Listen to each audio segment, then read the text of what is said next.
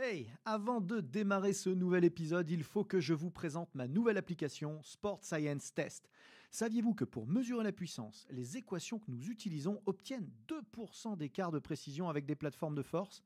Saviez-vous que l'algorithme de Sport Science Test permettait simplement en filmant le mouvement de savoir quels muscles étirer ou renforcer pour l'optimiser? Que vous pouviez tester l'endurance de dizaines de joueurs à la fois sans jamais vous tromper? Et ce n'est qu'un tout petit aperçu de ce que c'est faire Sport Science Test pour seulement 99 euros par an et de toute la science et la méthodologie que nous avons mise dedans avec les équipes ABD Digital. Alors n'attendez surtout pas pour la tester car l'essai est gratuit. Bon épisode à tous. Many of us have those stubborn pounds that seem impossible to lose, no matter how good we eat or how hard we work out. My solution is PlushCare. PlushCare is a leading telehealth provider with doctors who are there for you day and night to partner with you in your weight loss journey. They can prescribe FDA-approved weight loss medications like Wagovi and Zepbound for those who qualify. Plus, they accept most insurance plans. To get started, visit plushcare.com slash weight loss. That's plushcare.com slash weight loss.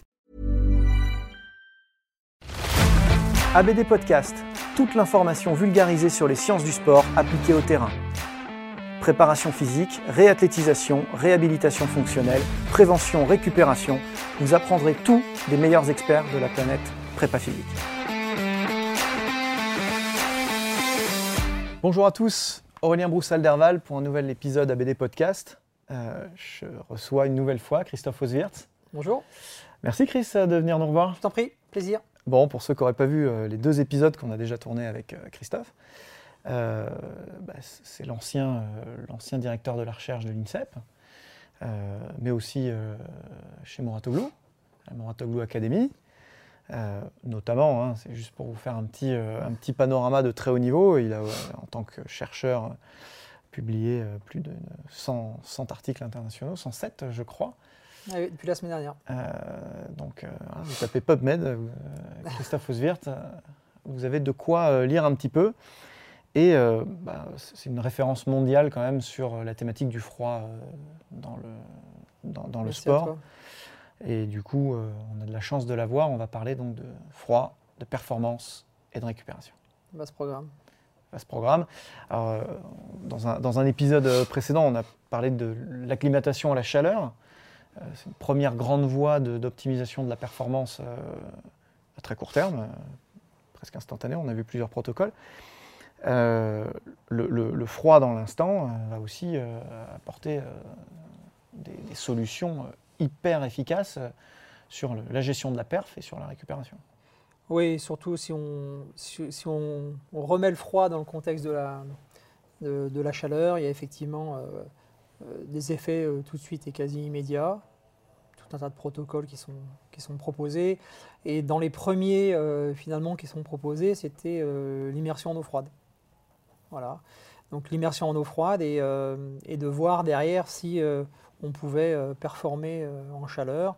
Alors, beaucoup ont été faits dans le domaine des sports collectifs ou des simulations de sports collectifs en chaleur, euh, avec des efforts euh, répétés, euh, très anaérobies sous forme de sprint et puis une récupération active, puis après des blocs de récupération en- entre chaque, chaque fraction.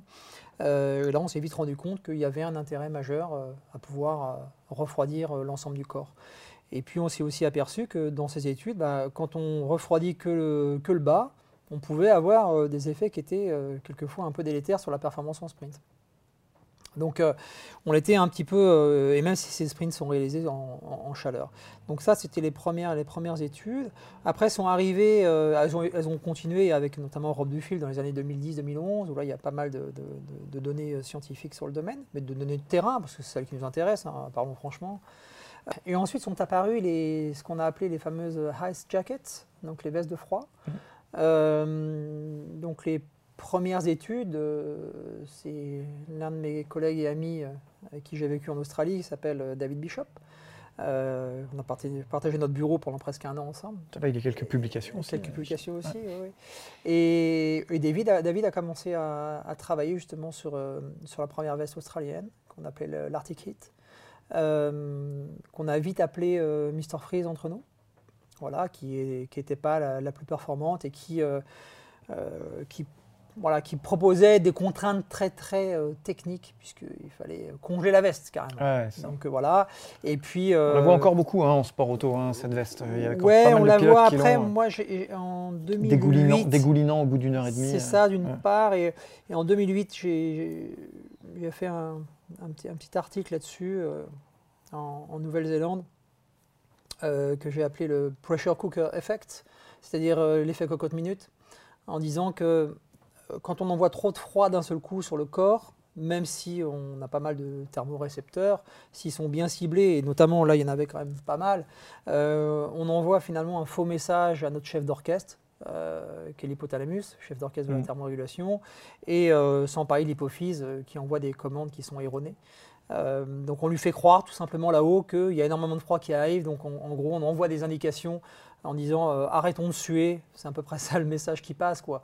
Donc c'est une vraie, une vraie catastrophe finalement, ça peut être une catastrophe et on peut avoir des coups de chaleur quand on met trop de froid sur nous. Quoi. Hmm. Donc il y a cette, euh, cette modulation à avoir, encore une fois ça reste un outil de régulation, hein, de régulation thermique pour le coup, qui, euh, comme on l'a vu dans, dans, un premier podcast sur la chaleur, va nous permettre tout simplement d'emmagasiner du froid pour mieux suer derrière et faciliter ces échanges thermiques. C'est le, but, si on est capable d'extraire cette chaleur du corps, de l'intérieur de notre corps, qui plus est à l'effort. Et euh, je vous rappelle qu'on est à peu près à, un rendement euh, de l'ordre de 25%. Hmm. chaque contraction sur les fibres isolées, on a 75% de production de chaleur. Donc si on est à l'exercice, qu'on produit 75% de chaleur et qu'il fait chaud, euh, voilà un peu les dégâts qu'on peut, qu'on peut proposer à l'organisme. Donc effectivement, ces vestes de froid ont été assez salvatrices pour montrer que, euh, euh, on appelle ça le pré-cooling, euh, pouvoir réfrigérer un petit peu, refroidir le corps au préalable d'un effort réalisé en ambiance chaude, pouvait être une stratégie intéressante pour pallier quelquefois un manque d'acclimatation à la chaleur. Hmm. c'est un pré-cooling, hein, c'est pas un pré-freezing. Hein, pré-cooling, exactement. On ne va pas refroidir tous azimuts. Non, et on ne va pas dans un, caisson de cryo corps entier nous-mêmes. Hein. C'est vraiment du froid qu'on applique sur nous à différentes températures. Euh, moi, ce que je regrette un peu. Et, plutôt au, niveau central. C'est-à-dire que. Ouais, bah, ne faut pas se le cacher. On a des, organes vitaux à préserver. Donc, euh, voilà, on, sait à peu près les zones thermorégulatrices, là où on sue davantage. Les hommes ont su pas mal quand même au niveau du bas du dos, euh, là où le système pileux est un peu plus développé. et puis restons proches finalement de nos organes vitaux à refroidir. Euh, pour pouvoir faire passer les bons messages. Hmm. Le pré-cooling étant un, doux compromis entre euh, quelque chose de perceptuel, on dit que c'est à peu près 30%, hein, euh, qui nous vient à peu près du niveau, niveau cortical, au niveau du cerveau, et puis 70% qui est vraiment les améliorations de type physiologique. Hmm. Donc on a vraiment, encore une fois, une part perceptuelle dans, dans ce cooling. Ça, c'est hyper important. C'est hyper important. C'est-à-dire qu'il faut être très confortable avec ça et c'est pour ça qu'il est hors de question, quand on l'a mis en place avec plusieurs fédérations, il est hors de question de le tester euh, uniquement euh, le, jour ou la veille d'une compétition. Quoi. Ça se teste déjà à l'entraînement dans des conditions qu'on va expérimenter, même si c'est s'il fait que 27 degrés. Euh, on a eu la chance de faire ça avec l'équipe de France de football notamment en 2012. je vous rappelle que c'était en Ukraine et en Pologne, les championnats d'Europe. Euh, qu'on a eu et on espérait entre guillemets 38 degrés, 90% d'humidité. Mm, mm. Quelquefois euh, à Varsovie, on avait 100% d'humidité et 38 degrés. Donc euh, si on n'est pas acclimaté à la chaleur et si on n'a pas testé au préalable ces vestes de froid, et je me rappelle que la première fois que je suis arrivé avec ces vestes à Clairefontaine, au mois de mai, il y avait 27 degrés, donc un miracle. comme quoi on a pu tester dans des conditions très écologiques sur le terrain pour les joueurs de foot. Quoi. Et du coup, euh, voilà, on, part là-bas et on se dit, on a déjà testé un petit peu euh, l'ensemble de ces outils euh, qui vont nous permettre de, vraiment garder, garder, un confort qui est, inévitable. Quoi. Ce confort mmh. thermique est, essentiel pour performer derrière. Quoi. Donc on, est, on est là-dessus et avec un gros regret, je regardais encore il n'y a, a, pas si longtemps que ça, mon regret, c'est de se dire que euh, je n'ai pas pu recenser précisément, alors je vais sans doute faire une petite approximation, si tu le permets. Euh, je pense qu'on est à peu près à moins de 80%, euh, ou aux alentours de 80%, des études qui ont fait que du pré-cooling sans échauffement. C'est-à-dire que on oublie aussi que ce qu'on préconise sur le terrain, c'est de, de, faire un pré-cooling en passif, d'accord Et puis de faire un pré-cooling pendant l'échauffement. Donc du coup, on a, on a à peine 20% d'études qui s'intéressent à ça. Hmm. Euh, et l'impact direct derrière sur la performance. Euh, donc déjà, si vous êtes intéressé pour euh, voilà, essayer de refroidir un peu le corps, euh, bah, trouvez déjà aussi des systèmes qui permettent, si c'est un système qu'on dit externe, comme une veste par exemple, ou quelque chose qu'on met sur le cou, qu'on appelle le neck cooling, avec lequel tu as de très bons résultats aussi. On a de très très bons résultats. Ça, c'est assez incroyable aussi. Hein. Donc il y a de belles études là-dessus où on met euh, soit le, un neck cooling, euh, je vais l'appeler comme ça parce que en français c'est un peu, c'est pas terrible. Minerve de froid. Minerve de froid, c'est moins sexy. Euh, ça pendant toute la durée d'un effort d'une heure, ou alors on appelle ça aussi le, replace neck cooling où on, va le remettre quasiment toutes les 20 minutes. On a des bons résultats aussi, mais pas aussi performants, et on s'aperçoit qu'on peut, on peut augmenter la performance de l'ordre de 8%, 7,8% sur un, un effort de course à pied d'une heure. Donc euh, rien qu'en mettant, en laissant une sorte de minerve de froid euh, sur le cou. Quoi. Intéressant. Donc euh, ouais, intéressant. Et ce qui confère aussi, sur le terrain, il se passe quoi? On appelle ça les ice towels, c'est-à-dire les, serviettes de froid ou des fois trempées dans de l'eau glacée qu'on met autour du cou, qui procurent tout de suite un bien-être. Mm-hmm. Et, pour le coup, voilà, ça peut marcher. Mais malheureusement, c'est souvent réalisé en post-cooling après l'effort pour éviter un gros coup de chaleur ou bien récupérer de cette augmentation de température interne. Donc, euh, voilà Hors dommage, on a quand même déjà des gains euh, à utiliser. Euh, Rien que ça pendant l'effort. Et, puis, mm. et, puis de l'autre côté, on a, en plus de ces vestes, on a ce qu'on appelle le refroidissement interne. Et là, ça marche très très bien. sans doute les, plus, les plus aguerris dans, dans, dans, le monde de la chaleur et, et, du refroidissement interne, ce sont bien sûr les Australiens qui ont énormément publié, qui continuent. À l'AIS, ça, a été les premiers à travailler dessus. On appelle ça les slushies ou les, high slurries. Et c'est tout simplement le granita des fêtes foraines, hein, euh, que tu mhm. connais bien. Euh, je ne parle pas des fêtes foraines, mais du granita. Euh, à partir de là, on, est, on est sur des, sur des boissons glacées. Hein. c'est de, de, la glace pilée, qui est très agréable. Hein. on, on, connaît tout ça. Très facile à mettre en place. Et on n'est pas obligé d'avoir un énorme, un énorme appareil à faire de la granita. Et on, surtout. On, trouve des espèces de mixeurs à granita. Moi, j'en ai acheté à 50 balles sur Amazon. Exactement. Que j'utilise dans le camion en sport auto. Et euh, il y en a même maintenant des encore plus simples qui coûtent 10 euros et qu'on peut mettre directement dans le, dans le fridge. Donc. Euh, voilà, ça, ça marche plutôt bien. Et euh, ça a cet avantage aussi, c'est de pouvoir proposer dedans un petit apport énergétique au préalable. Donc on est, généralement on fait ça à peu près pendant 20 minutes, une demi-heure, et puis on est à peu près sur 1,25 euh, ml par euh, kilo de poids de corps. Donc euh, vous mettez 80 grammes si vous pesez 70 kg. Quoi. Hmm. Et à partir de là, vous prenez ça quasiment toutes les 5 minutes en fonction des protocoles. Et vous trouvez ça sur Internet sans problème, sur PubMed. Et, et, là, là, on est sur des vrais, vrais bénéfices. Et il y a une étude qui a été intéressante là-dessus. Elle a, elle a, combiné ça à la, à la baisse de froid et repris dans une méta-analyse en 2012 de Melissa Wegman, et qui dit tout simplement que c'est la meilleure stratégie de refroidissement pré-cooling du corps. C'est ce qu'on appelle le refroidissement interne et externe, par une veste de froid d'une part, et d'autre part par des, des, granitas. Une combinaison, ouais, une combinaison des deux, exactement. Et là, on a une, belle précharge de froid qui permet euh, voilà, d'excréter sans doute un maximum de chaleur pour être très performant derrière. Quoi. Hmm. Et là, on a des belles, belles performances. Euh, c'est marrant parce que c'est très peu utilisé euh, au final sur, sur le terrain aujourd'hui, alors que ça commence à dater un petit peu. Je, te revois euh, emménager dans tes nouveaux bureaux à l'INSEP avec ta veste de froid il y a. 2007 Ouais, il y a, j'allais dire plus de 10 ans, donc c'est un truc comme ça. tu t'étais mis en mode déménageur, et donc on peut même imaginer des, des transferts évidents vers vers euh, tout un tas de professions qui sont exposées à la chaleur. Ça, évident, on peut sortir largement du, sport, et on en, parlera dans les, dans les limites euh, techniques. Euh, on, constate quand même peu, peu de gens. On ne voit pas beaucoup de joueurs ou de joueuses de tennis en Australie mettre des vestes de pré-cooling. Moi, sur les, sur les, dans les paddocks de, de F1 ou d'endurance, euh, bah, je, vois quelques vestes, c'est ce que je disais. En plus, elles sont euh, peut-être euh, assez, assez, obsolètes. Je sais que Nike a sorti récemment, d'ailleurs, je sais que Dimitrov l'essayait récemment, une veste. Alors, c'est sûr qu'elle est assez, assez, assez, jolie, elle est assez cool. Une veste avec des, Cool pour une veste de froid, c'est bien. où on remplissait des, espèces de, petits camelbags qu'on mettait un petit peu partout dedans. Donc on imagine ça assez moins moins pertinent que ce, que, que ce dont on parle comme technologie, qui est un gel qui, qui garde un petit peu plus le froid, qui ouais, on a, on a énormément, pas, qui, énormément travaillé dessus hein, pour trouver... Euh, qui optimise le message, mm. le message thermique aussi au corps, on en a parlé. Euh, mais, malgré tout ça, on, voit peu de choses quand même. C'est quand même fou parce que c'est une veste qui coûte que dalle. C'est un investissement de quoi 300, 400 balles, je crois. Oui, oui, dans ces eaux-là.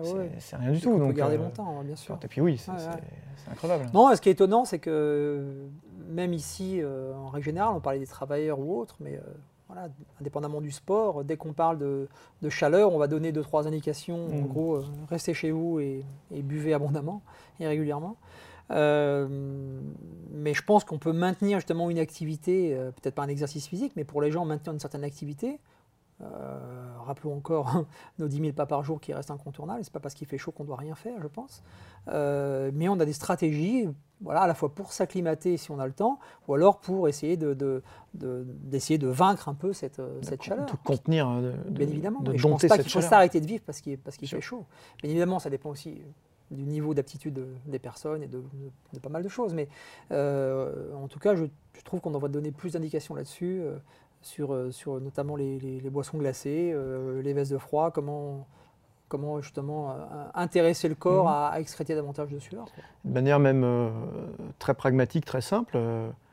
Je, je, constate que beaucoup de sportifs et beaucoup de coachs sous-estiment l'impact de la chaleur sur la performance, des grandes chaleurs, et euh, c'est pas rare, par exemple, qu'on voit, alors sans, aller jusqu'à porter des vestes, qu'on voit des, sportifs discuter euh, en plein cagnard euh, une heure avant leur performance, ou même répondre aux médias en plein cagnard, ou simplement rester, ne pas, ne pas, sauver chaque seconde qui passe de cette chaleur-là. Mm.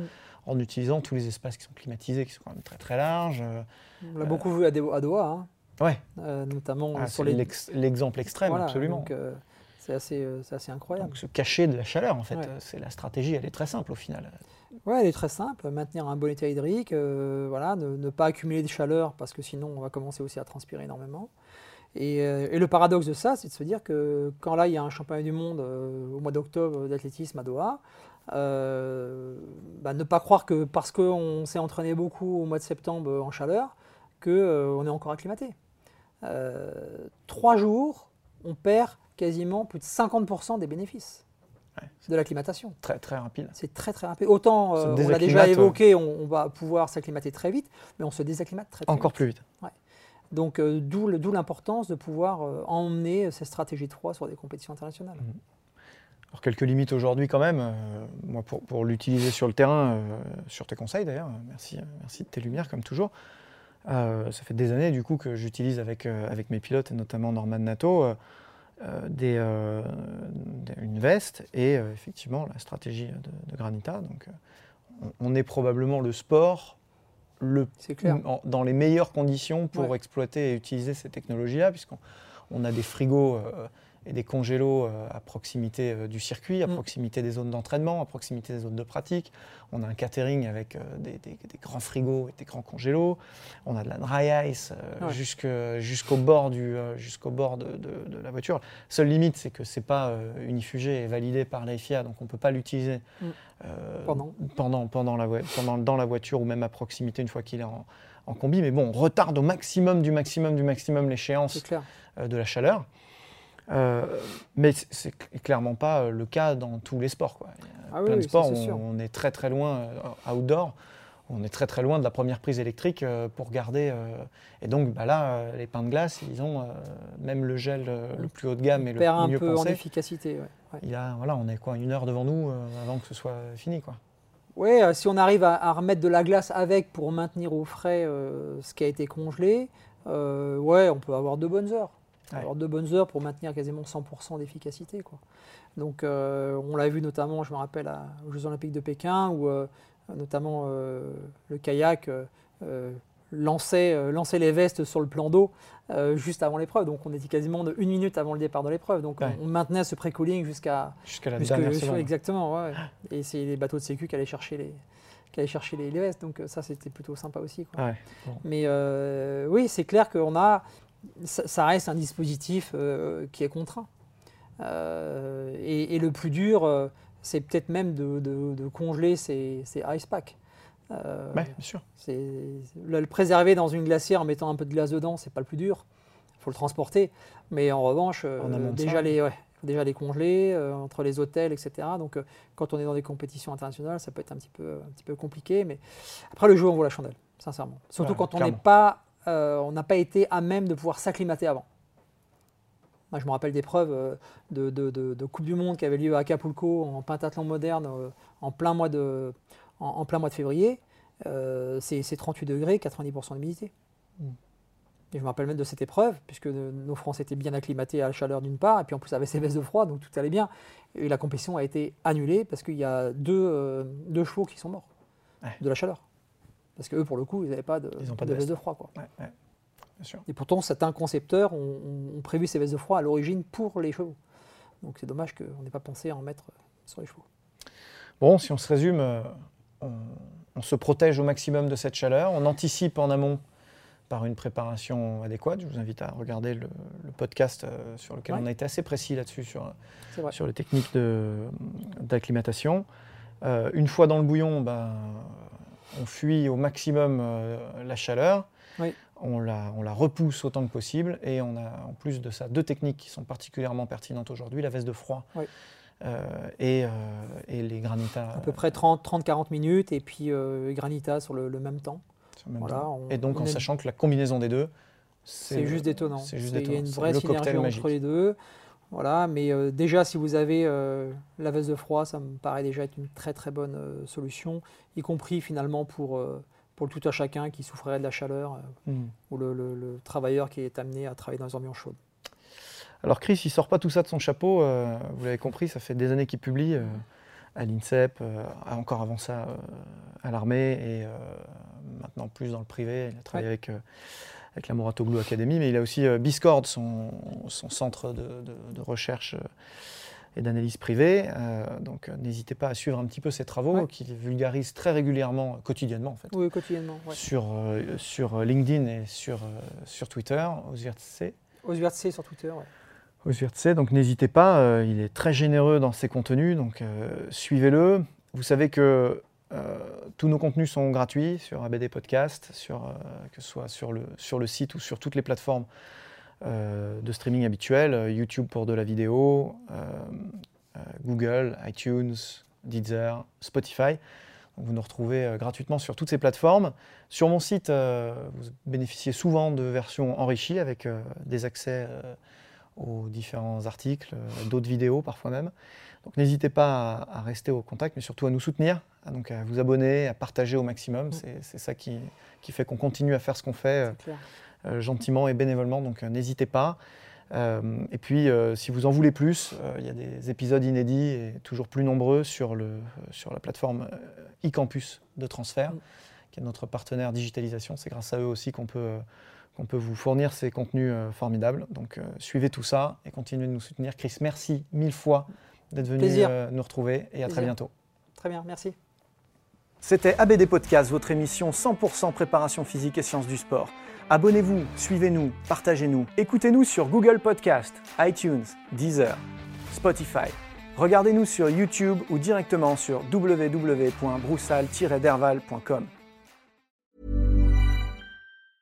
Mom deserves the best, and there's no better place to shop for Mother's Day than Whole Foods Market. They're your destination for unbeatable savings, from premium gifts to show-stopping flowers and irresistible desserts. Start by saving 33% with Prime on all body care and candles. Then get a 15-stem bunch of tulips for just $9.99 each with Prime. Round out Mom's menu with festive rosé, irresistible berry chantilly cake, and more special treats. Come celebrate Mother's Day at Whole Foods Market